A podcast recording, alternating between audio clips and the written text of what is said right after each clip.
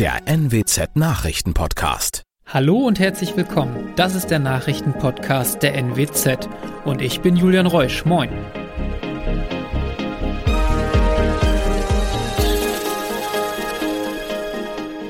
Und das sind die regionalen Themen des Tages. Emder bangt um zehnjährige Tochter in der Ukraine. Mitarbeiter von Gerhard Schröder kündigen reihenweise. Und der Fall Kosaika. Keine Anklage gegen einen Polizisten. Mikhailo ist Ukrainer und arbeitet seit zwei Jahren als Servicetechniker für das Unternehmen Firma in Emden. Doch aktuell kann er sich kaum auf die Arbeit konzentrieren, denn seine zehnjährige Tochter und seine Eltern sind noch in der Ukraine. Dass sein Kind aus früherer Ehe bald nach Deutschland kommt, glaubt der 37-Jährige nicht. Die Schlange an den Grenzen seien 25, 30 Kilometer lang. Das könne man einem Kind in dem Alter nicht zumuten. Seine Tochter und seine Eltern leben in einem kleinen Ort nahe Lviv, dem ehemaligen Lemberg im Westen der Ukraine. Dort wird nicht gekämpft, aber 30 Kilometer entfernt würden Bomben einschlagen. Dass sich die Situation bald ändert, glaubt er nicht. Er setzt keine Hoffnungen in die am Montag begonnenen Friedensgespräche. Der frühere Bundeskanzler Gerhard Schröder verliert nach Medieninformationen seinen langjährigen Büroleiter und Redenschreiber Albrecht Funk. Nach mehr als 20 Jahren kehre Funk seinem Chef den Rücken, berichtet das Nachrichtenportal The Pionier und die Hannoversche Allgemeine Zeitung. Auch drei weitere Mitarbeiter des SPD-Politikers geben ihre Posten auf. Mit dem Abschied der vier Mitarbeiter wäre das Büro des Altkanzlers verwaist. Angeblich habe es Differenzen wegen des russischen Angriffs auf die Ukraine gegeben, heißt es. So solle Funk seinem Chef eine schnelle und klare Distanzierung von Kreml-Chef Wladimir Putin empfohlen haben. Auch habe er ihm einen Rücktritt von allen Mandaten in Aufsichtsräten in russischen Unternehmen nahegelegt. Von solchen Schritten oder Überlegungen Schröders ist bisher nichts bekannt. Der frühere Bundeskanzler gilt als langjähriger Freund Putins. Schröder ist Chef im Aufsichtsrat beim staatlichen russischen Energiekonzern Rosneft und hat auch Führungspositionen bei den Pipeline-Projekten Nord Stream und Nord Stream 2. Nach dem Tod des in Delmenhorst festgenommenen 19-jährigen Kosa Ika wird es keine Anklage gegen Polizisten geben. Das Oberlandesgericht Oldenburg hat die Einstellung des Ermittlungsverfahrens bestätigt. Die Polizei hatte den 19-Jährigen im März 2021 wegen möglichen Drogenkonsums kontrolliert. Dabei kam es zu einer Auseinandersetzung, bei der die Beamten auch Pfefferspray einsetzten. Später in der Gewahrsamzelle brach der junge Mann zusammen. Er starb einen Tag später an einem Multiorganversagen im Krankenhaus. Die Ursache konnte nicht abschließend geklärt werden. Während die Polizisten von einem Unglücksfall ausgingen, erhoben Angehörige und Freunde des Opfers schwere Vorwürfe gegen die Einsatzkräfte. Und das waren sie auch schon, die regionalen Themen des Tages. Wenn Ihnen unser Podcast gefällt, würden wir uns freuen, wenn Sie ihn auf der Plattform Ihrer Wahl abonnieren. Dann verpassen Sie auch keine aktuelle Ausgabe mehr. Weitere News aus dem Nordwesten gibt es wie immer auf NWZ Online. Und für die Nachrichten aus Deutschland und der Welt übernehmen jetzt meine Kolleginnen und Kollegen aus Berlin. Vielen Dank und einen schönen guten Morgen. Ich bin Nicole Markwald und das sind heute unsere Themen aus Deutschland und der Welt. Die Angriffe auf die Ukraine werden fortgesetzt. Hunderttausende Flüchtlinge treffen in Polen ein. Und US-Präsident Joe Biden spricht zur Lage der Nation. Die deutsche Außenministerin Annalena Baerbock hielt gestern eine Rede bei der Dringlichkeitssitzung der Vollversammlung der Vereinten Nationen in New York. Die Grünen-Politikerin prangerte den Angriff Russlands auf die Ukraine scharf an. You say Russia is sending peacekeepers. Sie sprechen von Friedenstruppen. Aber ihre Panzer bringen kein Wasser oder Babynahrung. Ihre Panzer bringen keinen Frieden. Sie bringen Tod und Zerstörung. Your tanks are carrying death and destruction. Doch trotz internationaler Appelle verschärft Russland seine Angriffe. Bei einem mutmaßlichen Raketenangriff auf den Fernsehturm in der ukrainischen Hauptstadt Kiew sind mindestens fünf Menschen getötet worden. Fünf weitere seien verletzt worden, teilte der Zivilschutz am Abend mit. Wir sprechen jetzt mit Andreas Stein. Er berichtet aus der Ukraine aus dem Gebiet Jitomir. Andreas, wie ist die Lage bei dir im Moment? Also wir sind ja immer noch auf dem Dorf in der Provinz im Gebiet äh, Jitomir abgesehen von den Nachrichten, die natürlich ständig weiter gelesen werden, hier äh, komplette Ruhe, als ob Frieden wäre im Land. Es gab nur einen wirklich äh, starken Angriff auf den Fernsehturm oder auf das, auf die Gebäude um den Fernsehturm in Kiew. Darüber hinaus gab es Ankündigungen für Angriffe, aber bisher scheint es jetzt nicht schlimmer geworden zu sein. Was hast du von dem kilometerlangen Autokonvoi aus Russland mitbekommen und werden die Angriffe stärker? Den Angaben des ukrainischen Verteidigungsministeriums nach bereiten sich die russischen Truppen wohl jetzt gruppieren um, wie es hieß. Und das heißt, es finden eben Vorbereitungen statt, um Kiew wohl zu umgehen, zu umfassen äh, und dann vielleicht komplett zu blockieren. Ähm, wie weit äh, diese Vorbereitungen äh, wirklich real sind oder abgeschlossen sind, lässt sich jetzt nicht beurteilen. Also es kursieren halt diese Satellitenbilder von der Kolonne, der Militärkolonne, die aus dem ähm, Nordosten kommen soll. Aber darüber hinausgehende Informationen gibt es eigentlich kaum. Wie ist denn die Stimmung unter den Menschen im Moment bei dir? Herrscht schon Einigkeit darüber, dass man äh, jetzt nicht aufgeben soll. Es wird halt jeden Tag eigentlich über den Sieg geredet, der erwartet wird. Ja. Der Krieg ist ja auch erst nur ein paar Tage. Also es gibt auch immer wieder ähm, gewissermaßen Stimmungsschwankungen, je nachdem, wie schrecklich die Bilder sind, wie schrecklich die Nachrichten sind. Seit Kriegsbeginn vor sechs Tagen sind nach UN-Angaben bereits 677.000 Menschen aus der Ukraine in Nachbarländer geflüchtet. Rund die Hälfte sei in Polen angekommen, sagte der UN-Hochkommissar für Flüchtlinge Filippo Grandi in Genf. Es gebe Schätzungen, dass es insgesamt eins bis vier Millionen Flüchtlinge werden können. Das sagt UNHCR-Sprecher Chris Melzer. Er befindet sich derzeit in Medika. Das ist einer der geschäftigsten Grenzübergänge an der polnisch-ukrainischen Grenze. Teilweise mussten die Flüchtlinge bis zu 60 Stunden warten, bevor sie polnischen Boden betreten konnten. Herr Melzer, wie stellt sich die Lage vor Ort dar? Hier sind auf der einen Seite die Flüchtlinge, die natürlich ankommen. Ähm, sie, sind fast ausschließlich Frauen und Kinder, es sind nur wenige Männer dabei und wenn dann Alte. Ähm, sie ziehen kleine kleine Köfferchen hinter sich her, wenn sie nicht mit dem Auto kommen. Oftmals haben die Frauen in der, äh, auf dem linken Arm ein Kind und in der rechten Arm noch irgendwie eine Tasche oder ähnliches.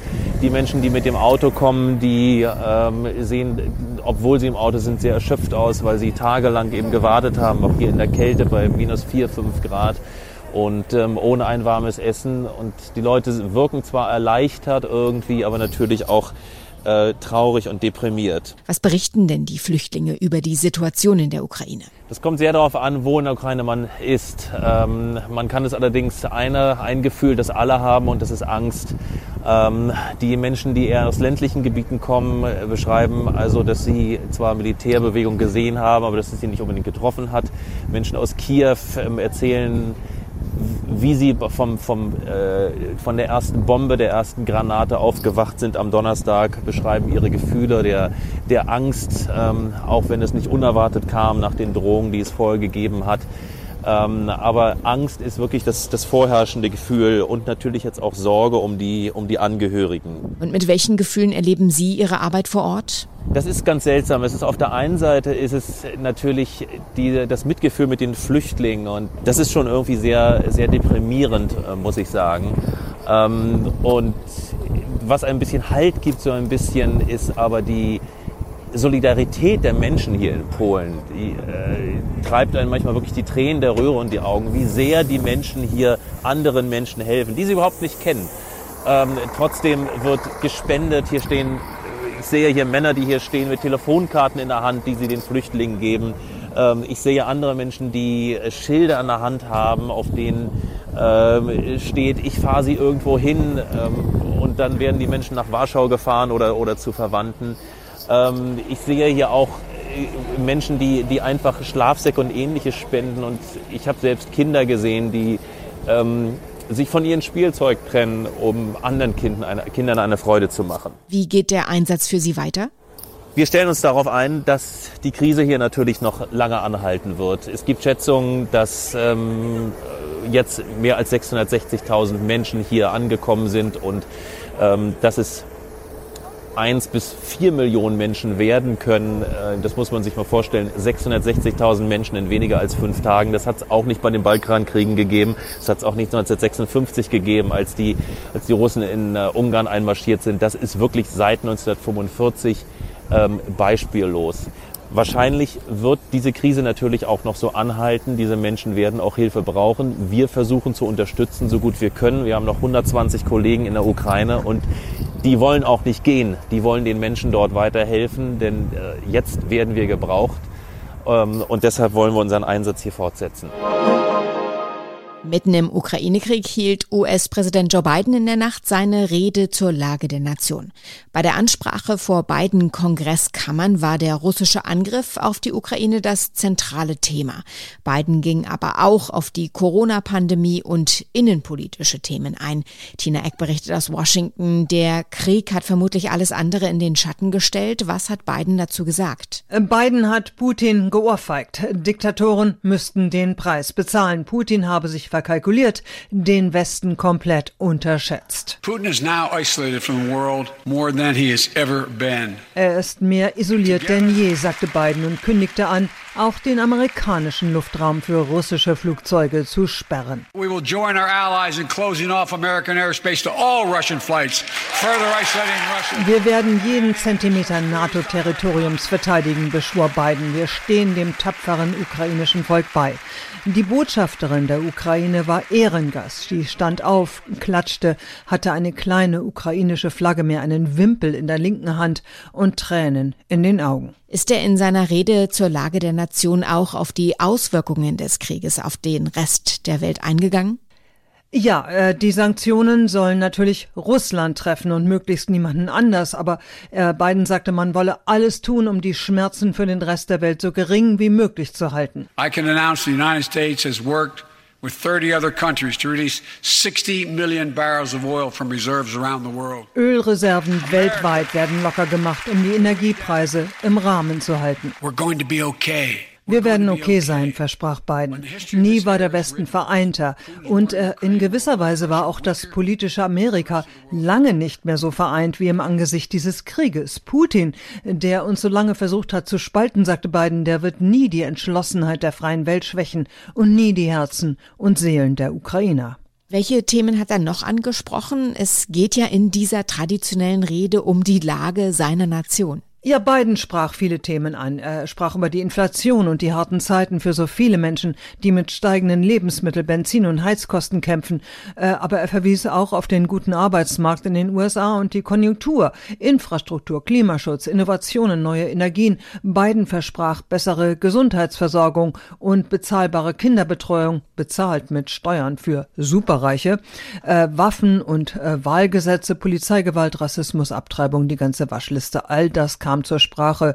Und die Corona-Pandemie, die regiert hier nicht länger. Bidens Ansprache war mehr oder weniger oben ohne, maskenfrei im fast gesamten Kongress. In unserem Tipp des Tages schauen wir heute auf eine Tradition, die für Katholiken am Aschermittwoch beginnt. Die Fastenzeit, die bis Ostern dauert. Aber auch viele Nichtchristen nehmen diese Zeit als Anlass zum Fasten oder als Auszeit von liebgewordenen, aber vielleicht nicht ganz so gesunden Angewohnheiten.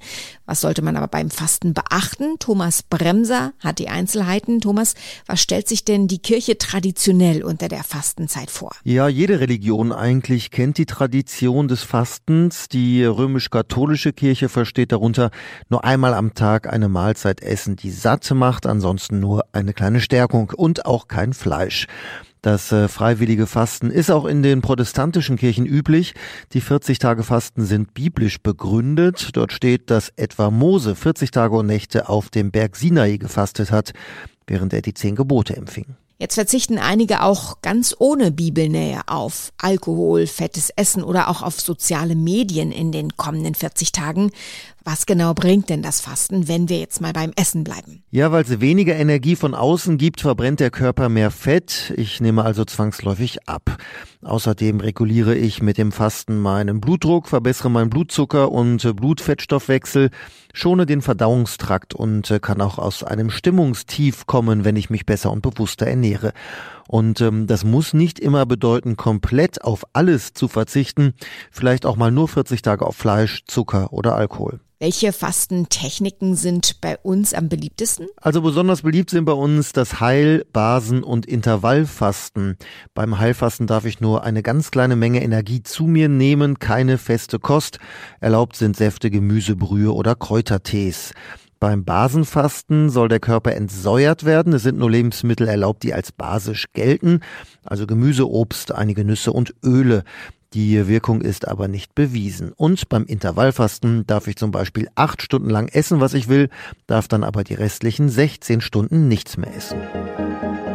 Soweit das Wichtigste an diesem Mittwochmorgen. Ich heiße Nicole Markwald und wünsche einen guten Tag.